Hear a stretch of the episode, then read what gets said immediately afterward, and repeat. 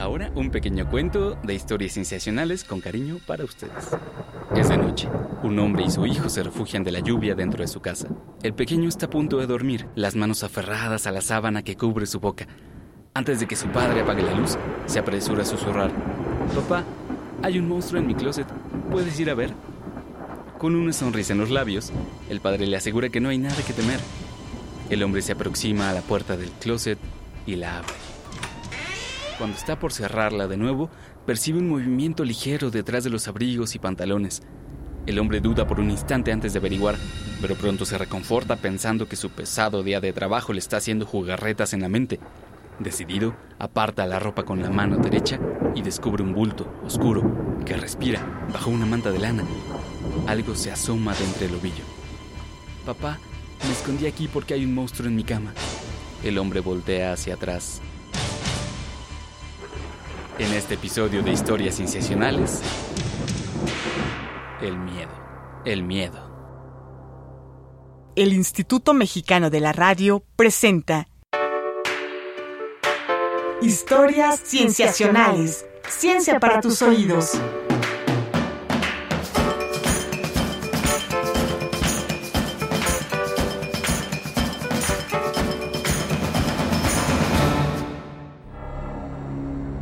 Bienvenidos a Historias Sensacionales. En este episodio hablaremos sobre el miedo, esa emoción que nos acompaña desde que vimos por primera vez eso de Stephen King. ¿A ti te dio miedo eso, Emi?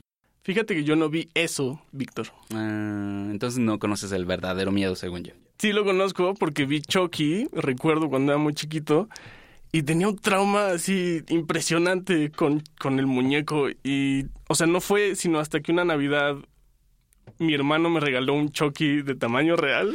Como buen hermano mayor. Como buen hermano mayor. Te di una foto de mi reacción. Que, o sea, y entonces me empecé a dormir con el Chucky en mi cama y demás, como si fuera Y mi muñeco. Y ya lo superé. Mira. Pero sí tenía un, un pavor. A ver, vamos a preguntarle también a Rodrigo y aprovecho que le presento. Hola Rodrigo, ¿cómo estás? Hola, hola, ¿cómo están? Gracias por estar aquí con nosotros.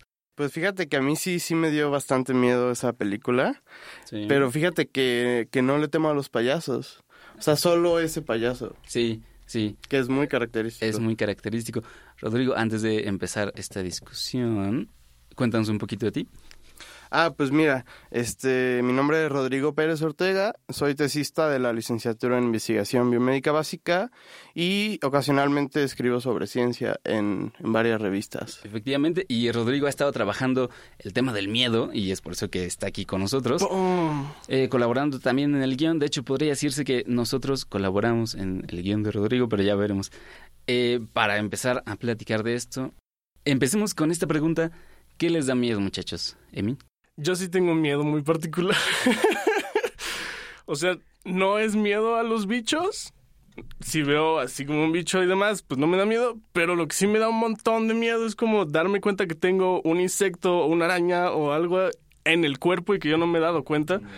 No, me muero, sí me muero. Una cucaracha, una vez me pasó que tenía una cucaracha en la pierna y no me di cuenta. Horrible. Ahora que mencionan las cucarachas, creo que yo reconozco que es el insecto. No es que me dé miedo, pero sí Asco, el que ¿no? más me repugna. Ajá. Y pensar en un cuarto lleno de cucarachas. Eso, ¿No te da eso tal vez sí me da mí- miedo un sí poquito. muero. Rodrigo.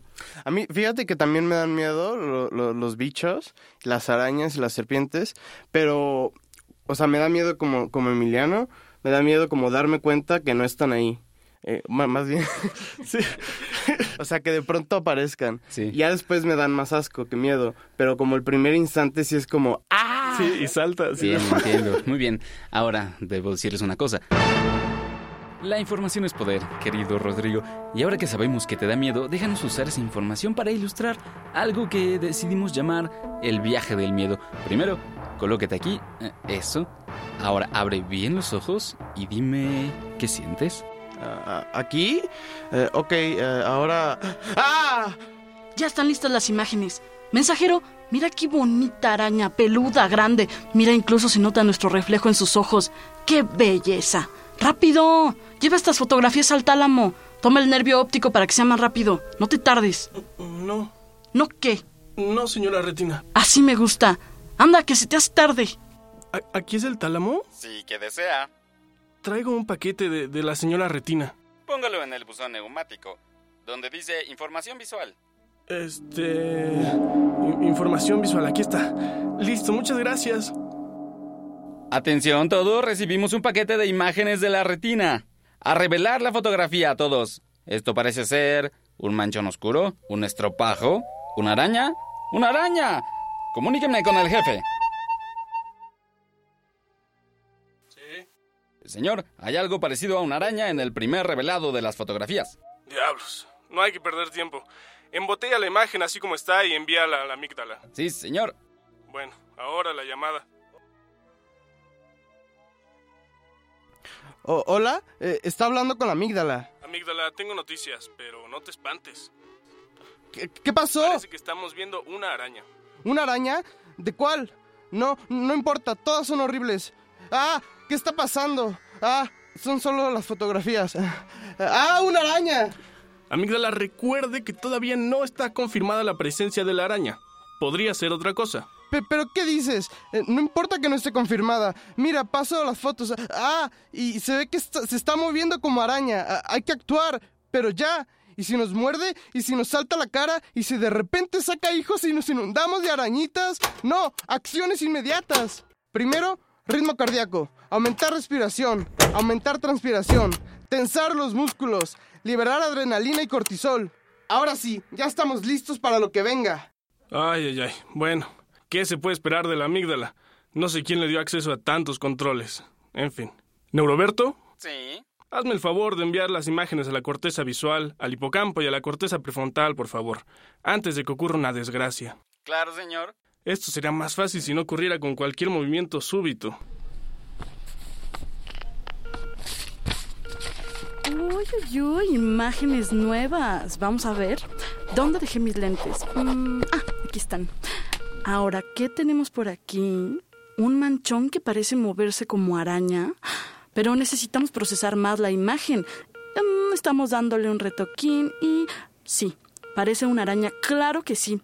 Pero la textura es extraña. Vamos a ver. Es peluda y grande. Ya me imagino lo que hizo la amígdala. Pero esto tenemos que confirmarlo. Hola, estoy hablando al hipocampo. ¿Que quién me habla? Es la corteza visual. Sí, necesito que me cotejen una información. ¿Tiene las imágenes que acaba de enviar el tálamo? No, las otras. Esas meras. A primera vista parece una araña, ¿no? Sí, yo también sentí el aumento del ritmo cardíaco. Seguro la amígdala se espantó, para variar. Pero estoy viendo que la textura de la araña es diferente. Tiene pelos, pero se ven extraños. ¿Dónde hemos visto esa textura? Ajá, ajá. Claro, la goma. Eso es. Goma, es una araña de goma. Muchas gracias, muchachos.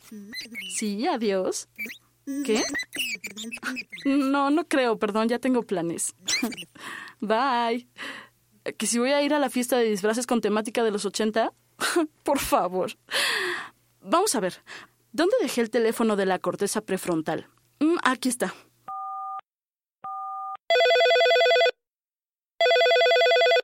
Bueno. Visual, ¿cómo le va? ¿Cómo le va? Sí, caray, algo supe. Cuénteme más. Una araña, ¿eh? Mm, mm. Ah, de goma. no, no es culpa de la amígdala. Para eso le pagamos. Que sí hay riesgo. Déjeme pensarlo por un momento. No, efectivamente no hay riesgo alguno, a menos que intenten metérnosla por la garganta. Según mi análisis de riesgo, estamos a salvo. No se ha dado el caso de ninguna araña de goma que haya mordido a nadie. Sí, yo me encargo. Gracias. Adiós. Ahora el switch para tranquilizarnos está por aquí. Ponemos la contraseña. Y... Tranquilos. Ahora regresemos a elegir el disfraz para la fiesta de los 80. ¡Ay! No es de verdad. Casi me espantan. Sí, casi, ¿verdad? Vamos a una sección. Momentos en la ciencia. Well, you know, there's some days that I could be on top of the world, and there's some days that, you know, I can be got the blues, but nine out of ten I say happy. ¿Qué estamos escuchando, Rodrigo? ¿Quién es? Pues fíjate que eh, la voz de esta mujer Este, bueno, ella eh, es conocida como SM y es un caso muy, muy particular. Este, en los años 90, ella se acercó a un neurocientífico llamado Antonio Damasio y, y pues ella tenía eh, como, bueno, después de varias pruebas, eh, fíjate que pues de- diagnosticaron que ella no tenía miedo y es No algo... tenía miedo. Ajá, no tenía miedo. Ajá. Y, y, pues es uno de los pocos casos en el mundo. Sí. Ella, ella tiene una enfermedad que se llama enfermedad de Urbach-Witte. Y pues este, esta enfermedad, entre otras cosas, causa que se calcifiquen las amígdalas. Ajá. Las amígdalas de las que estábamos hablando antes. Exactamente, como el área del cerebro Sí. importante para la expresión del miedo. Entiendo. Y es por eso que está diciendo que se siente que está en la cima del mundo, que está feliz, que está contento. Sí, exactamente. Y pues este, a partir de entonces los, los científicos le, eh, le han hecho varias pruebas Ajá. pues para demostrar realmente que no tiene miedo. Le han, le han puesto en situaciones con animales, le han puesto serpientes, arañas, Ajá. y ella los acaricia, y, y pues no, no, no tiene miedo alguno, le intentan asustar, Sí. y tampoco, ¿no? Ahora, esto no necesariamente es una ventaja. O sea, puede tener eh, desventajas. Claro, sí, pues mira, fíjate que a lo largo de, de su historia sí ha tenido algunos episodios. Por ejemplo, la han amenazado dos veces con un cuchillo Sí. o con, o con una pistola. Ella, curiosamente, no, pues no, no, no muestra ningún miedo. En- al contrario, en una ocasión incluso enfrentó a su atacante, ¿no? Ajá. Este, Poniéndose en riesgo. Claro, también. Y, y su primer marido también casi, casi la mata a golpes. Entonces no ha tenido una vida como muy feliz desde nuestra perspectiva, ¿no?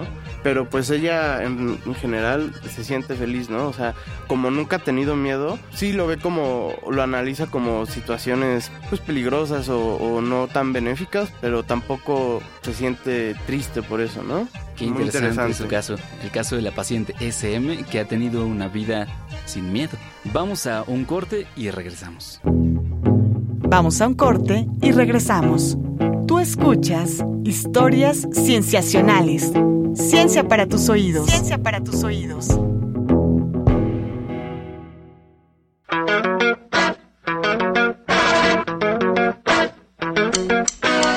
Estamos de regreso en Historias Cienciacionales. Ciencia para tus oídos. Ciencia para tus oídos.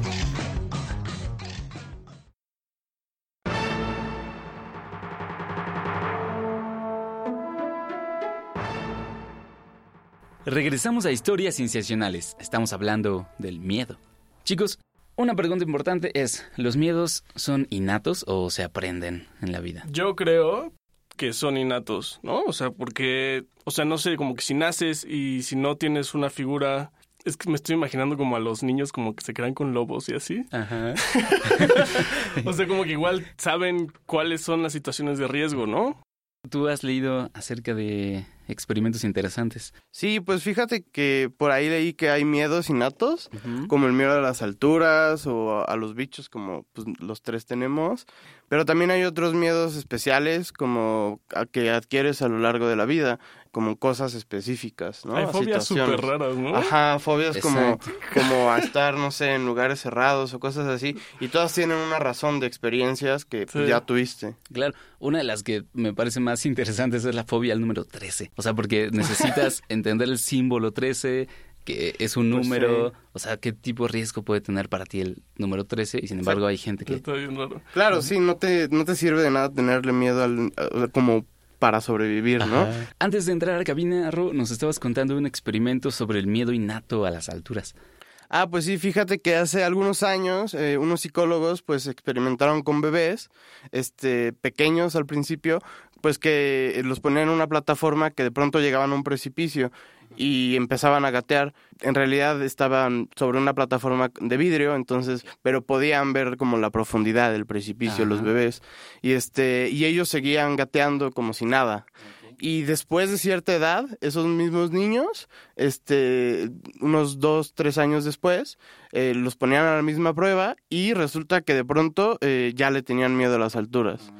Entonces, este, pues también está muy interesante eso porque nos dice que, que pues unos miedos sí se desarrollan sin ningún aprendizaje Sin previo. ningún aprendizaje, porque eh, la posible explicación de eso podría ser que ya podían entender la profundidad, ¿no? Lo que Sí, claro, todavía su, eh, como su percepción visual todavía no se desarrollaba completamente y esa es una de las razones por las que ellos piensan que, que en realidad el miedo sí estaba ahí, pero todavía no percibían la profundidad. Oigan, pero ¿ustedes por qué piensan? O sea, ¿por qué existe el miedo? ¿No?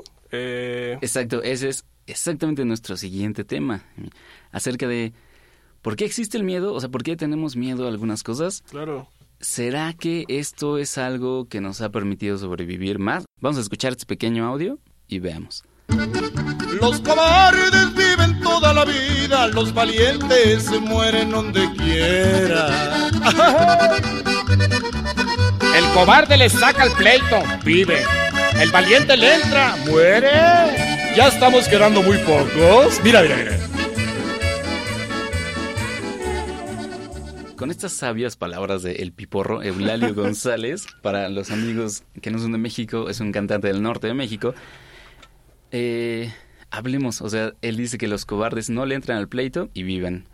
O sea, los que tienen miedo sobreviven. Yo creo que es muy cierto. O sea, creo que si, o sea, pensando así como ya en biología, si tienes una población de valientes Y todos le entran al y pleito. todos le entran al pleito, una estrategia que te puede resultar súper benéfica es ser un medio miedoso, ¿no?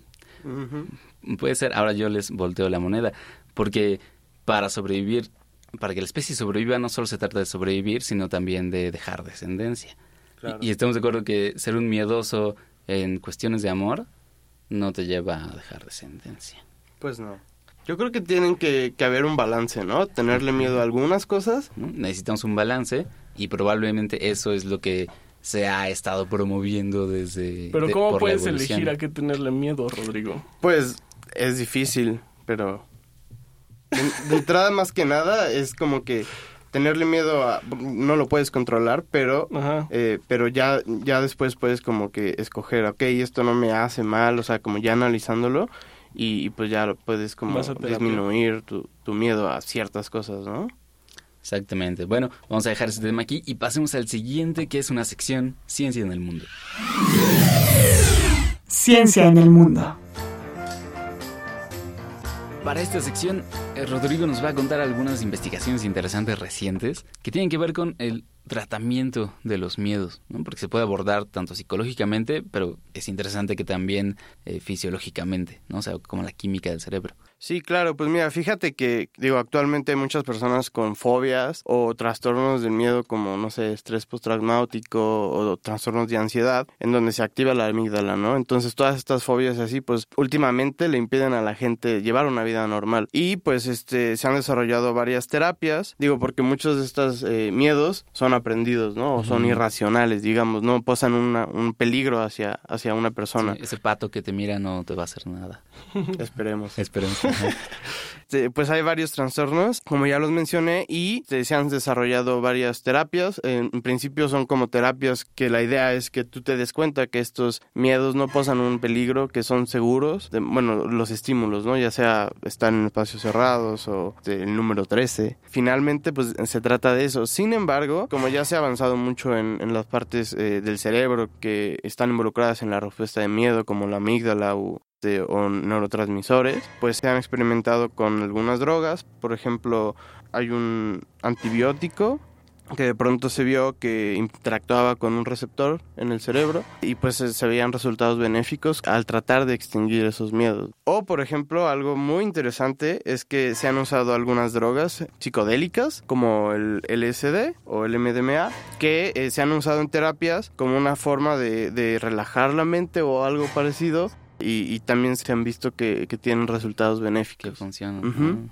O sea, pero cuando ya tienes un miedo súper como arraigado, yo vi que también hay como, hay como investigaciones que se han hecho en ratones y, y demás, pero que logran borrar la memoria de ese miedo. Pues sí, fíjate que también hay algunas, son estudios eh, un poco viejos, pero también han visto que, por ejemplo, el propanolol, bueno, pues son receptores para la adrenalina, justamente lo que, Ah, ok. lo que liberas. El propanolol lo que hace es bloquear esa acción. Entonces lo que hacen es exponerte al miedo, recuerdas, entonces activas esa memoria emocional del miedo y se bloquea. En ese momento te dan la droga y han visto que de pronto las, las personas pues le dejan de tener miedo a, a una araña o una serpiente, ¿no? Ah, Eso está padre. Está interesante. Bueno, vamos a pasar a la última sección del programa y agradecerle a Rodrigo por habernos eh, platicado estos estudios interesantes. Vamos. A ver, como yo pienso que necesitamos aplicar de algún modo lo que hemos aprendido hasta ahora, ¿por qué no pensamos en cuál sería la experiencia de terror perfecta? Por ejemplo, una película. ¿Qué debería tener? Probablemente alguno de estos miedos innatos, ¿no? No sé, Claro. Yo creo que tendría que tener, o sea, como situaciones con las que podamos empatizar, ¿no? Como en las que nos veamos reflejados, pues. sí, algo que te podría pasar a ti, Sí, Mm, exacto, claro. sí. que racionalices como eso podría pasar a mí. podría hacer ese, Yo podría que hacer se eso. está subiendo el bicho. Y es interesante que también eh, nos estabas contando antes, Rodrigo, que se ha visto que cuando la gente mira caras de personas que están asustadas, se prenden reacciones de miedo, ¿no? O sea, no tienen que ver lo que les da miedo, sino basta con que vean la cara asustada. Claro, claro, como nosotros somos muy visuales, solo basta con que veas la expresión de miedo en una persona que no sea un amigo o algo así, eh, y tú también puedes sentir un poco de miedo. Si ves a un amigo, no te pasa nada. Dices, ah, me está bromeando.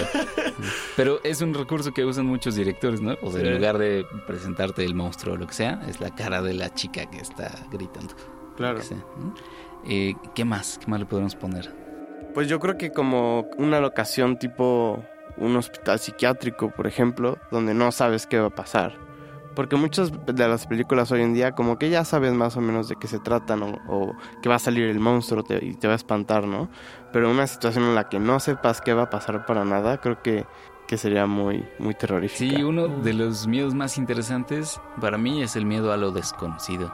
O sea, porque ¿qué, qué es lo desconocido? No sabes. Entonces, ¿a qué le estás teniendo miedo? O sea, es casi una paradoja en sí mismo, diría yo. Pero también hay, eh, o sea, podemos aprovechar algunos estudios científicos, como en esta empresa de hacer la mejor película de terror. Pues no sé, me acuerdo de un estudio en el que vieron que los humanos, a través del sudor, podemos este, expulsar algunas feromonas. Si las, digamos, huelen otros humanos, también les puede causar un poco de temor. Oigan, pero yo tengo una duda. ¿Sí podemos oler feromonas los humanos? Porque yo recuerdo en mis clases que decían que no, o sea, como que justo nos faltaba algo en el sistema olfatorio, Pues que no podíamos reconocer las feromonas fíjate que está todavía en debate. Sí, es un órgano del sistema este, de los olfato- mamíferos. Ajá, de los general. mamíferos, que no está tan desarrollado como en roedores u otros animales, pero ahí está. Y todavía hay un debate porque sí hay algunos que dicen que sí hay feromonas humanas y pues otros que, que no. Tal vez no tienen tanta importancia como en otros animales, pero yo digo que sí. Sí, porque en este estudio tomaban el sudor de gente que estaba espantada Ajá, y, y sudor de gente que estaba sudando por... por hacer Ok. ejercicio. Y, y cuando olían el de la gente que estaba espantada era cuando les daba miedo. Exactamente, entonces, ¿cómo explicas eso, ¿Y cómo Emiliano? medían el miedo? Pues con las reacciones de ritmo cardíaco, supongo, Ah, En ese, en ese estudio creo que lo medían con la eh, con imagenología del cerebro, veían que se Mm, activaba o la, sea, la amígdala. directamente ahí. Entonces, eso significa que si ves una película de terror con más personas alrededor y están teniendo miedo, a ti te va a entrar miedo también. O sea, ver en grupo una peli, Pum. pum, pum. bueno, este ejercicio me parece eh, muy interesante. Por cierto, aprovecho para enviarle un saludo a Fernando Córdoba, con quien alguna vez platiqué sobre Hola, este Fernando ejercicio. Córdoba. Pensemos en alguna otra cosa que nos pueda servir, que provenga de algún estudio científico. ¿Tienes algún otro guardado entre tus curiosidades, Rodrigo? Pues hay uno que me gustó muchísimo, que sugería que algunos miedos se podían heredar. Sí, pues eh, era algo así como que con ratoncitos que los condicionaban a que le tuvieran miedo a un olor específico. Veían que la siguiente generación, incluso dos más abajo, también le tenían miedo a ese olor, aunque nunca lo habían experimentado. Mm, Y entonces- Hashtag epigenética. Exactamente. Pum. sí, entonces- epigenética, de la que ya hemos hablado aquí, Sí, que tiene que ver con O sea, no hay marcas cambios en, el genes. ADN. Ajá, exacto, ¿no? Solo Claro, estaba. marcas. Este, es súper interesante. Vieron que el gen que codificaba para ese receptor de ese olor estaba metilado. Lo que significa que tenía marcas eh, bioquímicas, ¿no? Sobre el ADN. Exactamente. Órale. Está interesante, realmente. Entonces, otra estrategia sería investigar qué es lo que les da miedo a nuestros padres. Puede ser. y meterlo a la peli. O sea, va a ser una peli sobre O sea, tiene que ser una peli para cada persona. pues Personalizadas. o para alguna población cultural en particular. ¿no? Sí. Pero o sea, los míos de los padres que no vayas a la universidad, o sea, va a ser una peli sobre que fallaste en la Súper vida. aburrida. Bueno, con esto terminamos el programa. Agradecemos muchísimo a Rodrigo Pérez Ortega por habernos acompañado, gracias. Gracias a ustedes. Emiliano Rodríguez Mega, parte del equipo de Historias Sensacionales. Hola, adiós. Y a Marta Rodríguez Mega, con parentesco, que nos ayudó en la dramatización. Si ustedes tienen alguna duda, pregunta, sugerencia, queja o nos quieren contar su historia de terror favorita, escríbanos a historiasensacionales.gmail.com o pueden buscarnos en Twitter como arroba cienciacionales, todo con C, o en otras redes sociales como Facebook, Tumblr y WordPress como Historias Sensacionales. Participaron en la realización de este programa Marcela Montiel en producción y edición, Carolina Durán en diseño de audio y edición, Roberto Portillo en grabación y edición y Manuel Compatitla en los controles técnicos. Les agradecemos mucho. Nos vemos la siguiente semana en un episodio más de Historias Cienciacionales. El Instituto Mexicano de la Radio presentó Historias Cienciacionales. Ciencia para tus oídos.